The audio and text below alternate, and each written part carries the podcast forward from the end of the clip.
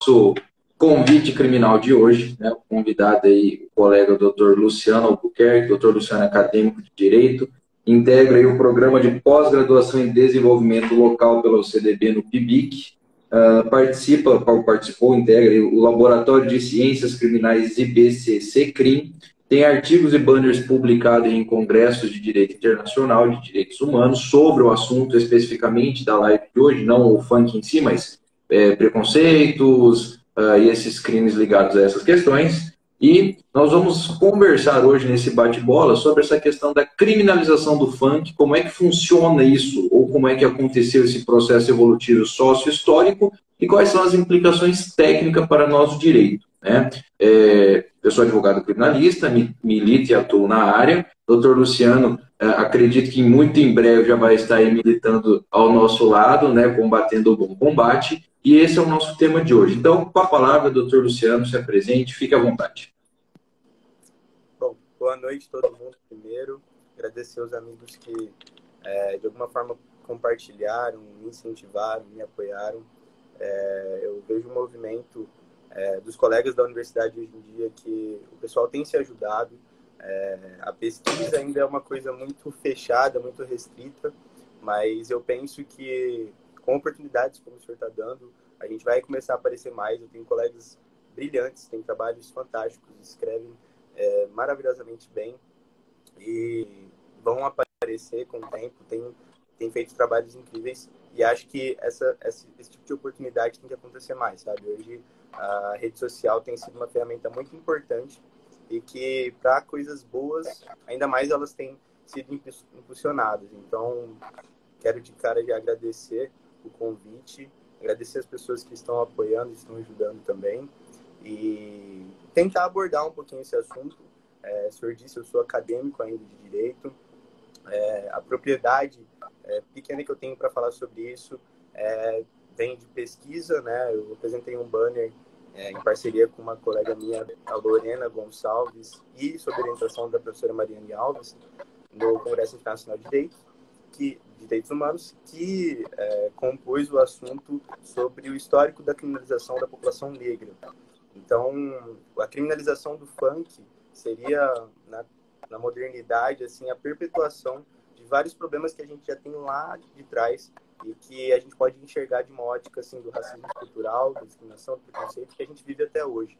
E aí seria uma baita oportunidade de bater esse papo com o senhor, para a gente trazer um, um lado mais técnico, sim, da proposta de lei, do que foi apresentado em si, mas também trazer uma ótica mais crítica, assim, do que a gente tem no direito penal, do que tem acontecido, do que tem funcionado, do que tem deixado de funcionar, do que tem corroborado ainda mais algumas práticas legislativas que a gente tem tomando.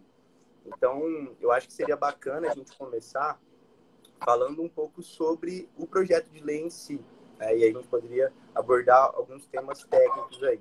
Quais seriam as justificativas né, desse projeto? Bom, é o PL 5194, que foi apresentado em 2019 por um deputado é, Charles Evangelista, lá de Minas Gerais. E essa proposta tem um pano de fundo que eu vejo assim, que seria não de fato o problema das pessoas que cantam proibidão ou que se aglomeram ou que fazem apologia. É, é, eu, eu, vejo assim um, uma passada de pano muito grande porque ele quis fazer, porque o problema, na minha visão, e aí eu não sei se senhor concorda, não está no gênero musical em si, sabe? É, criminalizar todo um movimento, toda uma, uma, uma, uma, forma de se manifestar culturalmente não resolveria a situação, né? Hoje, até quero falar um pouquinho mais no final sobre isso, de uma perspectiva mais criminológica. A gente tem tido hábito de aumentar algumas penas, criar novas condutas, isso não tem resolvido, sabe? Então, é, a gente teria que parar e pensar, criminalizar o funk, de fato, interromperia, interromperia todo o problema que a gente tem com as drogas na periferia, na comunidade mais pobre, né, justamente focando uma população negra, porque esse projeto, apesar de falar ali nas entrelinhas assim, ó, a gente quer criminalizar qualquer estilo de música que ofenda é, a imagem da mulher, que vá no sentido de levantar um ódio às instituições policiais, mas na verdade a gente sabe quem isso vai atingir, sabe? A lei de drogas é muito assim, e acho que por experiência o senhor pode confirmar isso. A lei de drogas é um, é um tipo penal 33 ali, tem 18 verbos no caput, finge ser algo universal, mas a gente sabe muito bem quem atinge e quem bate todos os dias. Então, eu acho que é legal entender por essa perspectiva. Qual que é a ideia? Ele queria alterar o Código Penal no artigo 287, que é o artigo que trata sobre apologia, né? Então, ele queria, na verdade, inserir ali dois incisos, vou até com a proposta aqui, quatro linhas, na verdade, que seria o uso, tráfico de drogas e armas, a prática de pornografia, pedofilia ou estupro, C, ofensas à imagem da mulher e D, o ódio à polícia. É, aí eu até queria jogar para o senhor que, que o senhor entende sobre a norma penal em si, deixar algo tão abrangente assim, sabe? O que, que é uma ofensa à imagem da mulher? O que, que é um ódio à polícia? Porque quando eu li esse projeto, eu até lembrei de uma música do Titãs, acho que alguns aqui vão conhecer, que estourou aí nos anos 80, que era aquela música Polícia, não sei se o senhor já ouviu, que é polícia para quem tem polícia, polícia para quem precisa de polícia. Então, essa música é uma música que faz a gente pensar um pouco e refletir em como a polícia age com determinadas pessoas, com determinadas classes, para que ela serve, sabe? Algum trecho da música ali até diz, dizem que ela serve para ajudar, né? Como se isso não deveria ser óbvio. Né? Então, para essas pessoas, a polícia talvez não esteja ajudando tanto. E aí, essa é uma manifestação que gera uma crítica, que faz a sociedade pensar e que eu acho que seja sadia, sabe? É, não acho que tenha que ser algo criminalizado. O que, que o senhor pensa sobre isso, sobre esses incisos mais vagos, assim, como ódio à e a ofensa à imagem da mulher? É, vamos lá, só para o pessoal que não sei se é da área do direito ou que é da área do direito, está habituado com o direito penal, basicamente, né, o que o doutor Luciano está falando é o seguinte: no Código Penal, no artigo 287, eu vou ler a redação para vocês, porque ela é muito curta, é a tipificação penal que diz o seguinte: apologia de crime ou criminoso. Artigo 287 caput. Fazer publicamente apologia de fato criminoso ou de autor de crime, pena, detenção de três a seis meses ou multa. Essa era a proposta de texto vigente né, no nosso Código Penal nesse artigo. Todo mundo que for lá no artigo vai encontrar. Esse, esse PL, né, da, da, que nós estamos falando em 2019, ele alteraria essa redação né, manteria o caput e, e acrescentaria um parágrafo primeiro, né, que ficaria da seguinte maneira: na mesma pena prevista no caput, incorre aquele que, através de qualquer estilo musical que contenha expressões pejorativas ou ofensivas que estimulem a. o uso e o tráfico de drogas e armas, b. a prática de pornografia, pedofilia ou estupro, c. ofensa à imagem da mulher e d. o ódio à polícia. Então, esse é a, essa é, pelo menos, né, a proposta para alterar esse artigo específico para ficar com essa redação. Ponto. Vai funcionar? Não sei. É, como advogado, esse seria o melhor caminho? Acredito que não.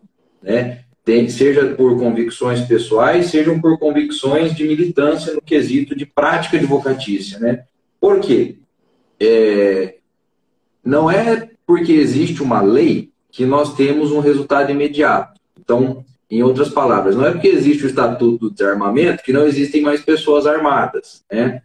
Então, eu acredito que essa questão desse ativismo judicial, esse positivismo, como a ideia de você usar o direito sempre para impor uma vontade ou determinadas condutas comportamentos, não é o caminho.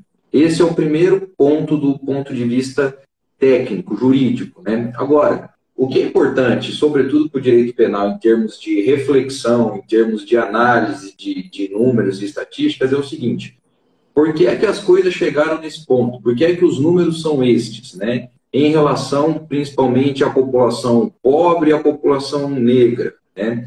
Então, é, acho que o doutor Luciano vai ter uma melhor condição de explicar isso para nós, eu vou até devolver a palavra para ele, mas nós temos aí, só para a gente partir desse ponto, Luciano, a diferença do, né, do racismo estrutural e do racismo institucional, né, que no Brasil nós temos o racismo estrutural. Qual é a diferença? Veja, racismo institucional, nós temos o racismo institucional, como focar nos Estados Unidos, nós temos instituições jurídicas, leis que dizem claramente, aqui é lugar de branco, aqui é lugar de preto, aqui é bebedouro de branco, aqui de preto. Isso são instituições jurídicas em ação, em ativo.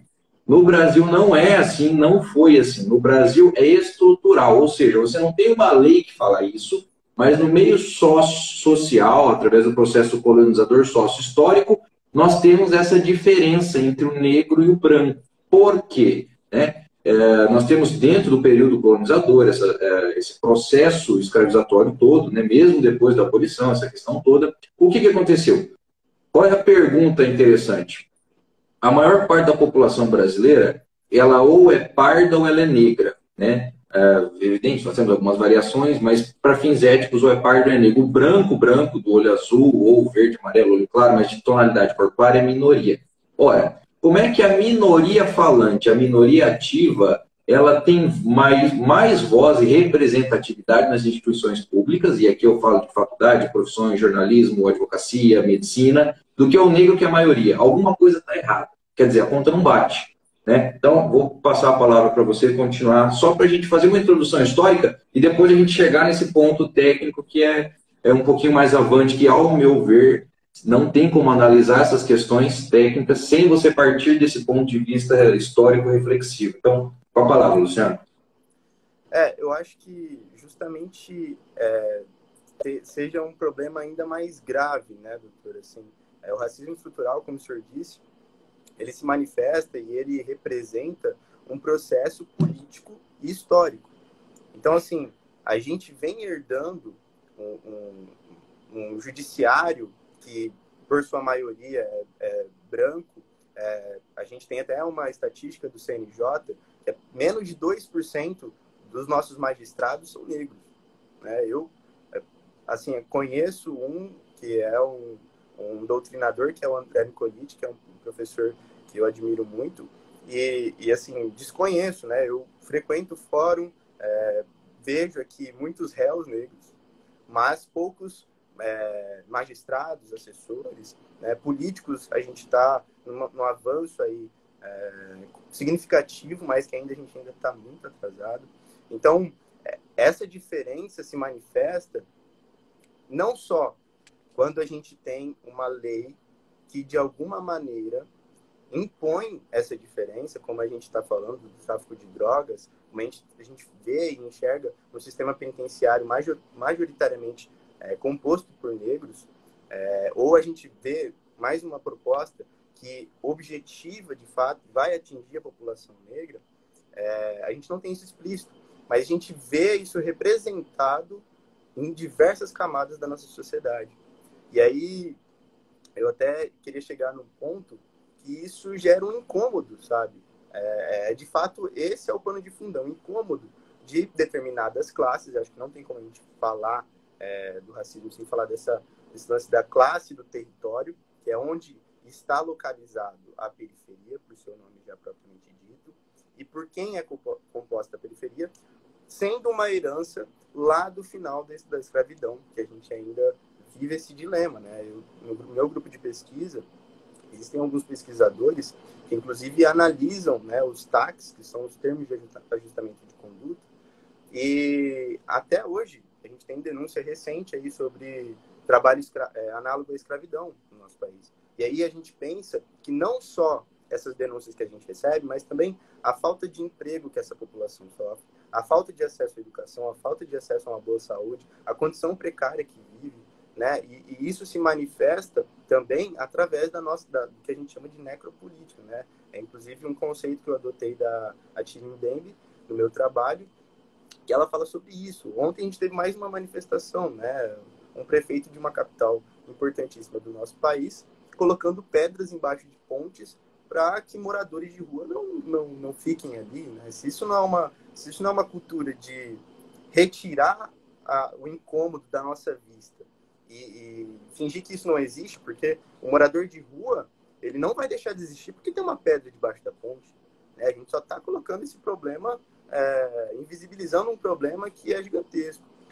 Então, é, acho que agora entrando mais nessa justificativa que a gente já é, dissecou um pouquinho o fundo social, a, a, a justificativa técnica que ele usou foi que criminalizar seria garantir a saúde mental das famílias e das crianças, dizendo que é, as letras dos funks que estão rodando, são aqueles funks que a gente considera mais pesado e mais incômodo, acho que essa é a palavra correta, influenciam os adolescentes, as crianças, a entrarem no mundo do crime, a entrarem no mundo das drogas. Só que aí eu acho que a gente deveria partir de uma análise diferente, sabe? Por que a gente não combate é, de uma outra forma, garantindo um projeto ali assistencial, né, dando uma oportunidade para essa mãe dessa criança ter um planejamento familiar, ter uma, um acesso a uma graduação, uma educação decente, e, e, ao invés de criminalizar uma conduta que vai piorar um problema penitenciário que a gente já tem.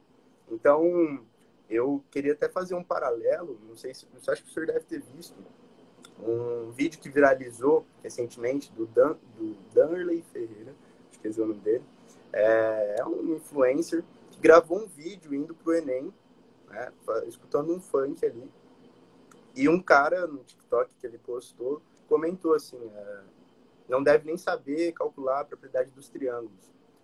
Justamente porque isso foi prova de duas coisas na minha visão. Prova de que o preconceito existe para com o funk, porque é, o funk é visto como um estilo musical intelectualmente é, abaixo dos demais, né? Então, se você escuta, escuta funk, você não é tão inteligente assim. E o outro preconceito é que a, o funk que ele escutava influenciava negativamente ele. Porque até o que viralizou foi o seguinte: ele postou, olha, esse cara tá me tirando aqui, mas eu já ganhei três medalhas da UBMEP, eu já passei em duas universidades federais, sabe? É, é, ele conseguiu, apesar de todas as dificuldades, chegar e, e, e tirar toda essa questão do tráfico de drogas, do que ele enfrenta da violência policial, da violência dos traficantes, e conseguiu enxergar. Então, é, para mim, isso foi uma prova de, de, duas situações que se confirmaram ali. Né? Tanto que a, a influência que ele sofre do funk pode não afetar ele a ponto dele perder uma oportunidade de, sair desse mundo ruim, pesado, que é o mundo periférico, que a gente tenta, é, de alguma maneira, tentar descriminalizar como um todo, não só o funk, né, mas o tráfico e outras condutas afins. É, eu acho que isso foi uma prova bacana para a gente entender assim essa diferença. Uma coisa que eu separei também é que uma dessas propostas, na verdade, esse PL 5194, ele foi proposto por um deputado federal. Mas a gente teve também uma ideia legislativa. Né? O pessoal que não é do direito está assistindo, a gente tem no nosso site do Congresso um espaço para qualquer cidadão propor um, uma proposta de lei. Né? E para que isso vá a debate, você precisa ter uma, a, um número de assinaturas superior a 20 mil. Então, um cidadão foi lá, escreveu no site do, do Congresso, é, propôs essa ideia legislativa, conseguiu colher as 20 mil assinaturas e isso foi para o Senado. Então, chegando no Senado, essa proposta foi discutida, é, foi discutida pela Comissão de Direitos Humanos e é, Legislação Participativa. E o parecer do, do senador, que na época era o Romário, foi o seguinte: olha, a gente tem um problema com essa lei, que é o seguinte, é a inconstitucionalidade. Porque quando você veda alguém de se manifestar culturalmente, manifestar seu pensamento, você está ferindo lá o artigo 5 inciso 4 da nossa Constituição. Então, uhum. esse é um dos problemas também que afetaria. E aí ele foi muito bom no parecer dele, porque ele até trouxe essas questões históricas que eu estou tentando disseminar. Que é o seguinte, olha, lá atrás o samba já sofreu esse preconceito.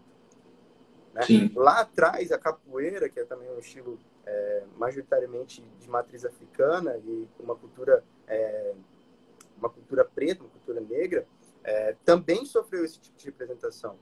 E isso, de maneira alguma, impede ou descredibiliza é, as pessoas que estão no samba hoje, que estão é, se manifestando e, e propondo novas letras diferentes daquelas, sabe? Então, é, é, ele trouxe esse argumento que eu achei interessante de olhar para trás e falar assim, olha, isso aqui lá atrás também já tentaram fazer. Né? Então, a gente estaria regredindo, a gente estaria voltando atrás com uma nova forma de se manifestar culturalmente. E, aí, é, tem... Pode falar. É, e aí, é, eu queria trazer é, também ponto interessante, não só da criminalização do funk, mas é que a população negra também sofre muito com a criminalização da pobreza. Né? Que a gente vê, e cada vez mais, acho que teve até uma recente alteração no pacote anticrime, dos crimes contra o patrimônio. Então, o roubo, por exemplo, o furto, é, eles sofreram aumentos de penas que vão de cara com aquilo que eu estava tentando dizer, é, que eu quero chegar lá no final da criminologia, da teoria da coação psicológica, que a gente vem fazendo muito no Brasil. É, tá tendo muito um tipo de crime, uma certa conduta está sendo muito frequente, vamos aumentar a pena desse crime. Né? É, a Lei Maria da Penha, por exemplo, apesar de significar um marco importantíssimo na luta das mulheres, ela não foi eficiente. Né? A, a, o Estatuto do Desarmamento que o senhor citou também não foi eficiente. Não tem, a gente não tem menos armas circulando no país, a gente não tem menos mulheres morrendo. Né? Então, é, esse lance que ele trouxe da, de comparar com lá atrás, ver que não adiantou e falar assim, ó, peraí, vamos tentar achar uma outra solução para esse problema. Talvez a criminalização do funk, e aí lembrar também que existem vários gêneros, vários tipos de funk. Né? Tem um funk, uma onda consciente também, que vem crescendo muito nos últimos tempos, falando sobre as dificuldades que eles enfrentam e denunciando. Acho que é, seria melhor se a gente enxergasse o funk como uma documentação da realidade que eles vivem, sabe? É, uma, uma das músicas que fazem parte disso é aquele rap das armas, acho que do, do filme Tropa de Elite, que um, cantor, né, ele fala que ele traz na letra dele vários tipos de arma, tipo Glock, Uzi, HK, AK-47, granada. De onde vem todo esse conhecimento? Será que ele fez algum curso de instrução de tiro? Não fez. Simplesmente ele, ele, ele vive aquilo dali, sabe? Ele está do lado de pessoas que portam esse tipo de arma. Ele repete no músico para pá, pá, pá, pá, pá, pá, pá, fazendo barulho das armas.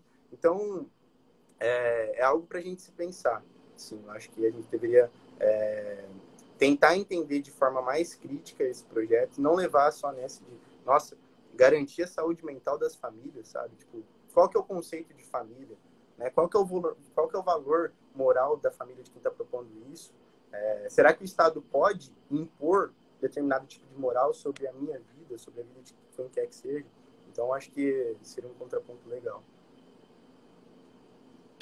É, eu vou falar uma frase agora que acho que ela é uma frase de feito, mas ela vai resumir praticamente tudo que você falou, que é a seguinte: o Brasil não é para amadores. tudo nesse país é muito esquisito. Mas, uh, dando uma devolutiva dentro de alguns pontos específicos que, que você comentou, o que, que a gente tem é, de trás para frente, né? E por que que isso importa uh, ah, para o nosso atual cenário? Objetivamente falando, como advogado, isso importa para entender os índices, os coeficientes, né? Essa análise. Então, ó, nós temos aí majoritariamente a população negra ou parda, né, dominante do país, uma menor representatividade, a pergunta é o porquê. Então, nós já sabemos aí que tem essa questão histórica e tudo mais. Uma outra situação interessante, que do ponto de vista social, assim pelo menos dizia na, na, na sociologia tradicional, né, e aqui mais para frente um pouquinho eu vou falar de Kelsen, é o seguinte: pessoas que. O funk, antes das pessoas um pouquinho, o funk é um estilo musical. Um estilo musical com um determinado compasso, ritmo, tempo, campo harmônico próprio do funk. Ou seja, todo mundo que escuta aquilo sabe falar, eita, isso é funk. É? É... Aonde o funk nasceu? O funk nasceu nos morros carioca, na favela do Rio de Janeiro. Isso não é segredo para ninguém. Quando o funk nasceu, o funk nasceu sobre esse musicalmente falando esse campo harmônico, né, essa batida repetitiva, né, com o intuito de a palavra funk, né, a ideia do funk é que você dance mesmo. É um ritmo feito para dançar, é um ritmo feito para meditar, por exemplo. Né? Então, o funk foi feito sobre esta ideia, essa estrutura musical, que dentro de uma análise de campo musical é, isto sim você pode dizer que é uma análise pobre. Por quê? Porque se você pegar igualmente a bossa nova e o samba, que curiosamente, né, contraponto são músicas uh, de, de raiz negra, por assim dizer, brasileira, enfim, são músicas muito ricas, musicalmente falando. Eu não estou falando de letra, tá? estou falando de composição musical, porque o funk ele é repetitivo, você percebe que é daquele ciclo musical fica repetindo. Tá. O que eu quero dizer com isso? Então, o funk, por ele ter nascido numa região que não tem acesso à alta cultura, a conhecimento, a educação, a condições mínimas de dignidade e desenvolvimento do intelecto humano, é compreensível e justificável que ele possua uma estrutura mais simples. Né? Afinal, ele nasceu num ambiente mais simples. Então, o ponto número dois, né, que você comentou a questão das armas, etc. Veja, as pessoas repetem aquilo que elas veem, né, socialmente falando, através do seu meio. Então, se você começa a dar alta cultura e educação para as pessoas, elas vão reproduzir isso, alta cultura e boa educação. Se você não tem acesso a esse tipo de coisa, você vai falar da sua experiência de vida com base naquilo que você vive. E no caso do funk, o funk quando nasceu, ele nasceu como um protesto contra o sistema. O, é, muito, é muito fácil é, você notar a diferença dos primeiros funks, onde eram, é, tinha esse apelo social, essa crítica, não sei o nome, até porque eu não escuto funk, mas que falava: eu só quero ser feliz, andar pela favela, no lugar onde eu nasci, e poder mergulhar e ter a consciência que o pop tem seu lugar. O que, que é isso? É essa, essa classe social se manifestando, se expressando através de um ritmo musical com esse intuito. Isso era o começo do funk. Depois, o que, que aconteceu?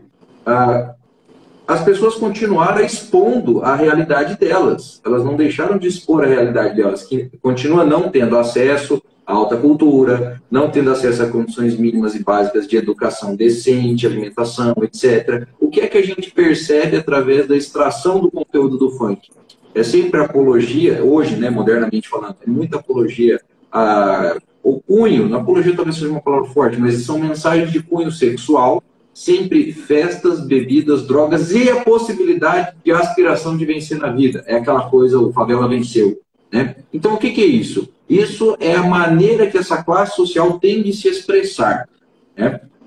É, nesse projeto de criminalização do funk, seja pelo parecer do Mário, essa questão toda, nós temos tantos, nós temos, perdão, tanto problemas de análise constitucional e técnicas à luz do direito, como nós temos também, se você olhar com um pouco mais de, de cuidado, a mensagem que estão passando, né? Porque qual é o meio disso? Qual é o problema de você falar, vamos criminalizar isso? Você, o problema é o denominador comum, que é o Estado metendo o dedo nas relações individuais ou relações privadas. Porque para você criminalizar alguma coisa, você tem que ter a intervenção estatal. Então, em outra linguagem, o que é que nós estamos dizendo às pessoas que pediram a criminalização do funk? Olha, nós que temos, nós estamos nessa classe aqui, nós queremos criminalizar essa conduta marginal. Ponto. Lembrando que marginal é aquele que está além da margem, né? está isolado, separado. Então, esse é o problema, né? a, a problemática jurídica. Aí nós entramos em questões que daí talvez é, não são do meu conhecimento, porque eu não sou tão estudioso, sou mais ativista no sentido de trabalhar. É, colocar o Estado para ficar intervindo nessas questões é, é, o, é o caminho, né? seria a solução, porque, lembra, a questão histórica, veja, nós temos a maior parte da população largada nessa situação, então eles estão reproduzindo a realidade social deles. Você quer criminalizar uma realidade social, você quer criminalizar um estilo musical, você está querendo outra coisa? Esse é o problema. Né? E na pesquisa que eu fiz, quando brevemente na semana passada, não sei uh, se, se, todo mundo viu, eu perguntei se o funk deveria ser criminalizado, né? E a maior parte das pessoas respondeu que não. 90% falou não.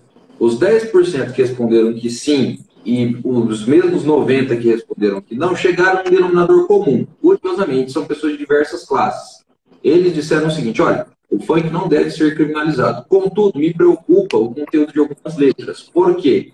Porque você entra daí num outro ponto, né? É, que é a questão da erotização da criança ou da mulher enquanto objeto, a valorização da, da, do não estudo ou do, do, caminho do malandro, ou a questão da, das drogas, etc. Então, o problema que eu visualizei foi a, a, apologia ou a instigação a condutas que não são elevadas ou que não são moralmente aprovadas. Né?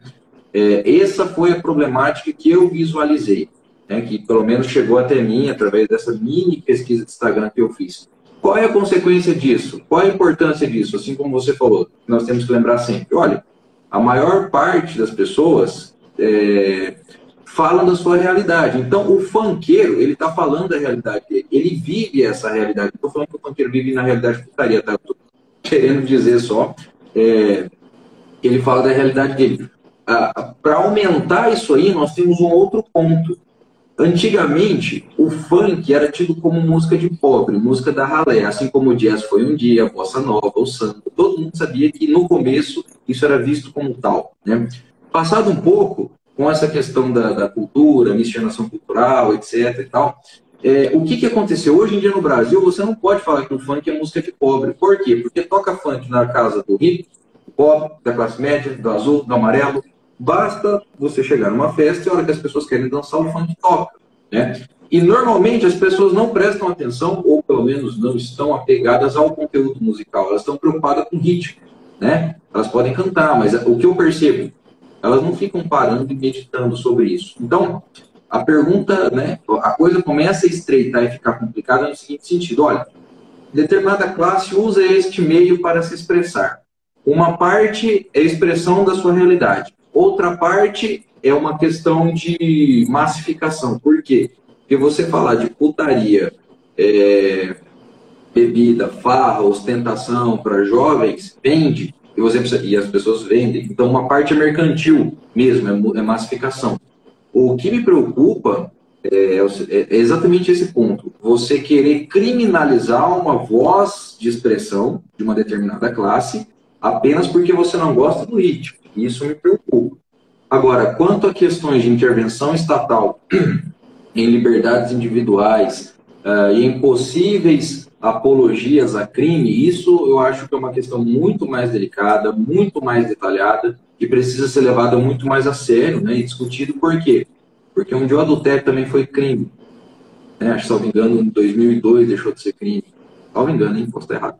Então, é um tema muito delicado. O que eu percebi, o que eu extraí foi, as pessoas se preocupam com a disseminação desse conteúdo que é, não valoriza as coisas altas da intelectualidade ou do espírito, né? mas sim fazem e aí que talvez entre o ponto de choque. Você falar da sua realidade é uma situação, você fazer apologia é outra, mas você está contando o que você vive todo dia. Isso é apologia, isso não é. Então, eu acho que o ponto tensional é muito delicado isso aí. Né? É, enquanto advogado, é, sempre, a favor da defesa, se chegar um processo, nós vamos explicar isso. Né? Olha, espera lá, você, Estado, né, você branco, classe alta, sentado com a sua remuneração, assim, assim, assado, você vive isso, você não sabe o que eu estou vivendo. Né? Então, acho que é, esse é o ponto tensional muito curioso. E o que acontece? Normalmente, quem está no poder é, precisa, né, ou quer fazer essa, essa separação entre as classes no quesito classe social mesmo. Ó, isso aqui a gente se veste como rico. Rico usa isso, isso, isso. Pobre usa isso. Então você fica para lá, né? Então esse é um ponto muito delicado, porque você tem o elemento cultural, o elemento histórico falando, o elemento antropológico, e aí você tem a classe no poder que talvez queira usar do próprio poder para eliminar uma outra classe. Então, é, eu acho muito delicado isso. E qual é a consequência disso, novamente? É a quantidade e o círculo e o vício do porquê que a maior, se a maior parte da população não é branca, por que eles não têm tanta representatividade?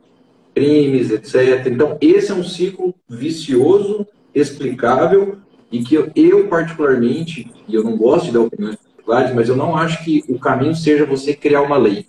Criar lei, criar lei. Sempre a favor do estudo e oferecimento de, de acesso à alta cultura para as pessoas. Então, com a palavra, Luciano, pode continuar aí complementando o ponto. Tá com a palavra. Eu falei demais. Não, acho que talvez a gente tenha, a gente possa divergir um pouco nesse aspecto, por eu já entender que existem outros gêneros musicais que é, causam o mesmo problema. Eu acho que não seja, talvez não seja exclusivo do funk gerar uma festa onde as pessoas vão usar droga, onde as pessoas vão se alcoolizar, onde as pessoas vão se prostituir até. E, e, e eu acredito que assim é, o funk ele é um pouco perseguido justamente por conta da origem que o senhor explicou, né? O samba, o jazz, a bossa nova, enfim, eles foram acolhidos pela indústria cultural. Então, é, quando a gente tem uma Anitta da vida, por exemplo, apesar dela ter saído da periferia, é, é, é notória assim, a mudança de, de letra que ela fez, a mudança de trabalho, a mudança de produção artística, de clipe, tudo mais, que ela fez para conseguir ascender, né, musicalmente falando, né, de carreira, assim. Então, as pessoas que vivem aquele estilo e que talvez não deram a sorte ou não tiveram todo o mérito, né, é uma questão discutível, da Anitta, da Ludmilla, por exemplo, para sair daquela realidade, hoje elas vão ser perseguidas. E é por isso que a gente está falando, eu acho, da criminalização do funk e não de outro estilo, né? E é legal o senhor ter entrado na questão da apologia, que acho que é o motivo que mais é, enseja e mais dá pauta assim, para o pessoal que tem é, esse interesse em criminalizar, porque eu estava justamente pesquisando sobre isso, eu encontrei uma dissertação, uma dissertação é, que foi feita sob orientação do professor Salomão Shecaira, inclusive tive a honra de ter aula com ele no laboratório, e nesse trabalho ele tenta, tenta explicar um pouquinho por que, que existe o proibidão, né? E aí o senhor é, explicou todo o contexto da periferia, um contexto de, de pouco acesso à educação, um contexto é, onde se tem medo não dos traficantes, mas sim da polícia, onde, onde o Estado não consegue chegar. E, e essas pessoas, né, e, e ele explica que essa subcultura que vive dentro do nosso Estado, apesar de ser excluída, ela se vale de condutas que são criminalizadas, porque isso gera um determinado status dentro da favela.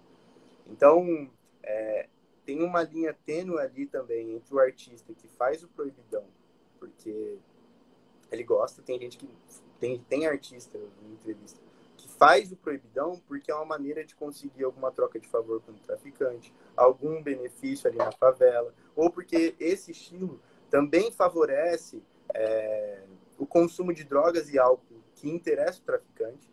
Então, assim, tem uns pormenores da existência desses, desses proibidões que talvez eu não acredite ser apenas a pobreza intelectual, assim, sabe? Porque é, são, são muitos detalhes pequenos que a gente teria que considerar para enxergar essa situação como um todo.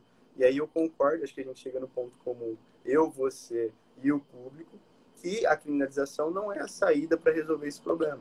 Até porque o funk na favela, ele representa uma importância econômica gigantesca. Né? Se a gente parar para analisar a produção que isso gera, os bailes, é, a venda de a venda de bebidas alcoólicas, a venda de música, a venda de CD, a venda, a, o equipamento de som, enfim, isso movimenta a favela de um todo, sabe? Isso é a única, a única forma de lazer e manifestação que essas pessoas têm. Vai lá ver se chega uma exposição dessa aqui de Campo Grande, é, num, num, morro, por exemplo. Se algum cantor sertanejo que está no auge hoje tem interesse em fazer um show no morro, se tem algum parque de diversão, se tem algum shopping, sabe? Tipo, baile funk para essas pessoas é uma maneira de lazer. É, é, é, às vezes as pessoas talvez nem gostem tanto do ritmo assim, mas é a maneira que ela tem de se divertir, sabe? E aí acho que esse problema passou a se agravar quando eu parei e analisei no Rio de Janeiro, por exemplo, a ex-governadora Benedita da Silva, ela teve um projeto para tentar regulamentar é, esses bailes funks, mas teve uma pressão popular tão gigante que da mídia e tudo mais, de outras pessoas que estavam interessadas nesse movimento, da classe que se incomoda com isso, em fechar esses bailes funks. E assim, como resposta, a gente teve muito mais crimes praticados, é, uma posição muito mais violenta do crime organizado em relação ao Estado, né? Até o Tropa de Elite retrata isso. Quando o Capitão Nascimento chega na chega no início do filme, ele vai num baile funk, né? Tipo assim, ele vai no baile funk por quê?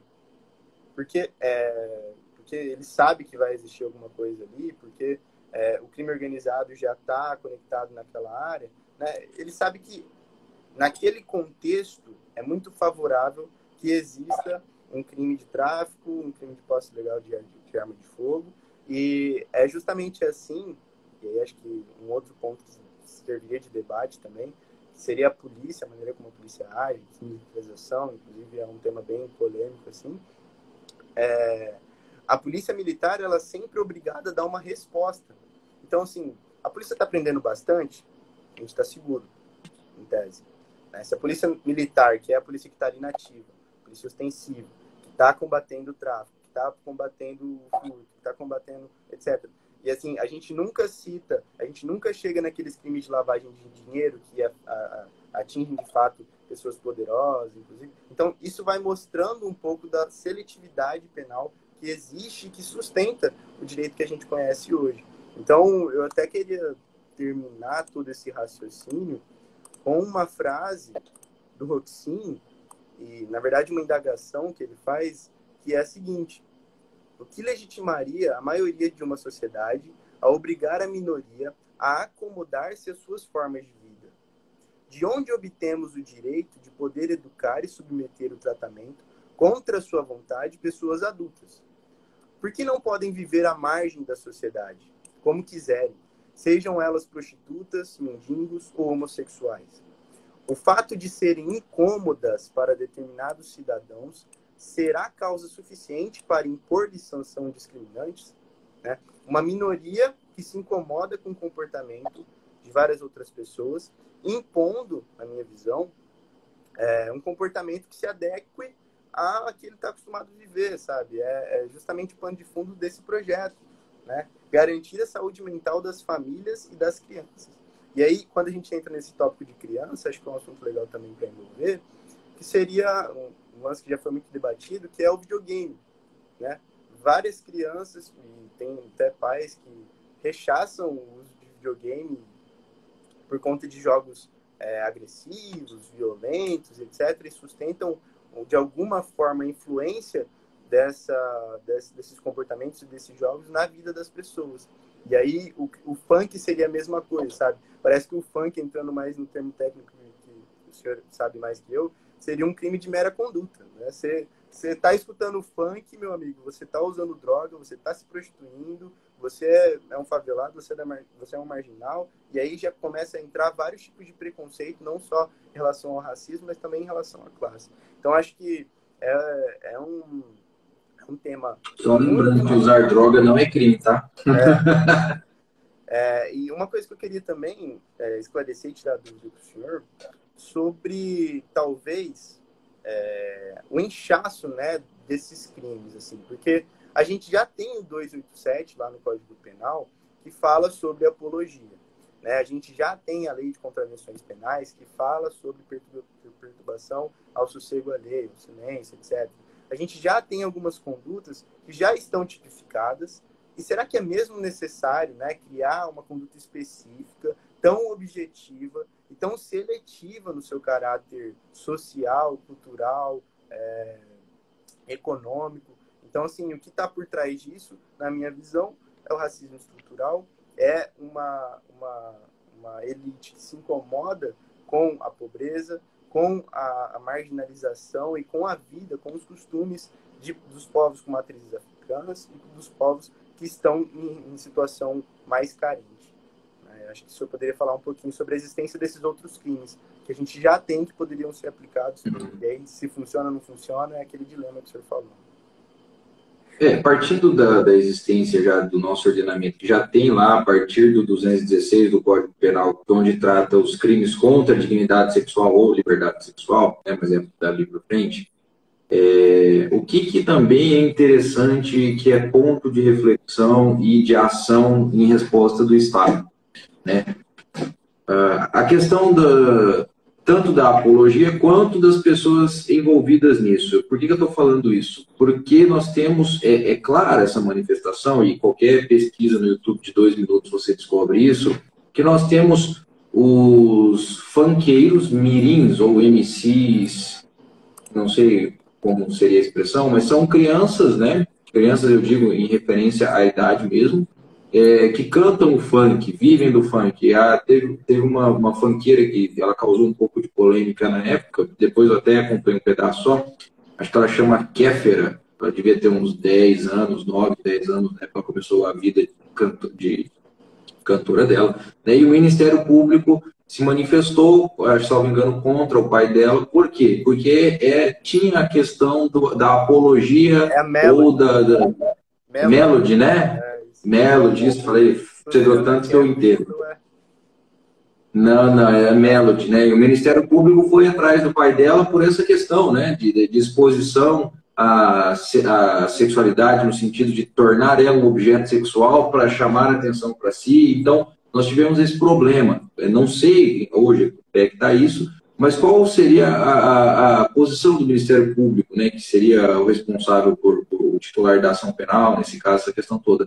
É a investigação se uh, o, não o funk estilo musical, mas se o conteúdo dessas mensagens realmente é, está expondo a vítima, no caso, talvez vai depender né, nesse caso específico, mas se o conteúdo dessas mensagens já configura um tipo penal. Por quê? Porque nós já temos tipos penais previstos a partir do 216, né? Então nós temos importunação sexual, estupro, estupro de vulnerável, constrangimento ilegal. Nós temos uma série de crimes que já estão tipificados no Código Penal, né? Não, não haveria a necessidade de você criar um tipo penal novo, pelo menos falando de longe agora sem estudar, né? Nós já temos isso. Então, isso seria uma espécie de responsabilização do Ministério Público em investigar essas questões, uh, se está sendo utilizado dessa maneira. Né? Os porquês disso não interessam agora, né? não é nem objeto da nossa conversa, mas uhum. se existe isso, uh, o responsável é o Ministério Público para verificar, e não uma espécie de ativismo judicial né, do legislativo aí,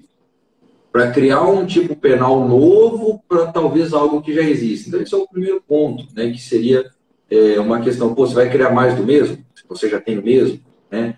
E essa Seria questão também da... ruim, né, doutor? Naquele ponto que o senhor estava falando, é uma interferência estatal que não, soluciona, não solucionaria o problema e que talvez a gente precisasse sim de uma interferência do Estado lá é, quando a pessoa, quando é, um investimento básico, na verdade, para falar nessa pessoa, é, interferindo sim com talvez um assistencialismo, né, talvez um projeto educacional, talvez é, qualquer outro meio que, que ajude essas crianças a desenvolverem, por exemplo, um curso técnico, é, a se graduarem, a saírem dessa situação. Né? Acho que o Durnley que eu citei é um exemplo disso. Ele teve a oportunidade de, de, de receber um auxílio do Estado, que eu acho que é necessário, essa interferência estatal, mas não de forma criminalizadora, sabe? Tipo, não reprimindo quem ele é, de onde ele veio e por que ele está ali. O, é, juridicamente falando, né, você vai ter um outro ponto de choque. Porque, veja, independente de você ser rico, pobre, preto, azul, amarelo, você é dotado de direitos e garantias fundamentais. Não interessa de que classe você veio, para onde você vai. Né? E qual seria um ponto tensional aí? Seria liberdade de expressão, um direito garantido, constitucionalmente falando, em face em, em que pese né, a hipótese aí de um de apologia a crime, etc. Então você teria dois direitos, na verdade, do, do, do, duas correntes se chocando. De um lado, direito à liberdade de expressão. Do outro, você tem aí que a sua conduta pode ser criminalizada, mas você diz que você só está se expressando. Então, isso seria um ponto tensional também. Né? Você, talvez aí more o, o, o ponto de tensão do por que não criminalizar o funk, né? É, seria você criminalizaria e suprimiria um direito de expressão das pessoas, né? no caso desse determinado grupo especificamente falando. Né? Quantas questões uh, sociais ainda que interferem nos comportamentos criminosos contra a dignidade sexual, etc., nós temos também que, quando você vive num determinado meio, você se torna parte do meio, você expõe em parte o meio que você vive. E aí nós temos essa própria cultura uh, do funk. O funk ele é uma cultura. Por quê? Porque existe uma maneira de se falar, não só o funk, né? O sertanejo também tem isso, é fácil ver, mas aqui nós estamos falando do funk, o samba tem. Você olha para para a classe social, você você vê os estereótipos, os arquétipos, o modo de falar, as referências, o que deseja da vida. Existe isso no funk, existe isso no sertanejo, existe isso no jazz, no blues. As pessoas que convivem nesse meio cultural possuem isso, né? Essa identidade cultural. Por exemplo, todo mundo sabe que cantor sertanejo é chegado numa roupa xadrez e numa calça apertada, não é segredo para ninguém. Né? Você não vê normalmente um pessoal que gosta de ouvir funk usando chapéu ou corte raspado e coisa, é, roupas do sertanejo. São identidades culturais próprias da, da, da, das bolhas. Né? Então, esse é um outro elemento que tem que ser levado em conta. Né? Você é, ter a sua liberdade de expressão criminalizada em prol de uma de uma bolha, de um grupo que não quer, não concorda com aquilo, né? E quer criminalizar. Mas enquanto advogado, uh, eu pouco sei do ponto de vista sócio-histórico, tenho alguma noção, porque o que me interessa é o seguinte: o que o Estado quer reprimir do meu cliente, o que o Estado está tentando diminuir do meu cliente ou acusar o meu cliente, né? Porque o advogado é sempre o escudo entre o direito e uma liberdade garantida né, do, do, do indivíduo e a opressão estatal. Né? Então a função do advogado é essa. Epa, pera lá, por que, que vocês estão querendo fazer isso? Isso aqui está excessivo, isso aqui não, você vai suprimir um direito. Essa é a função do advogado.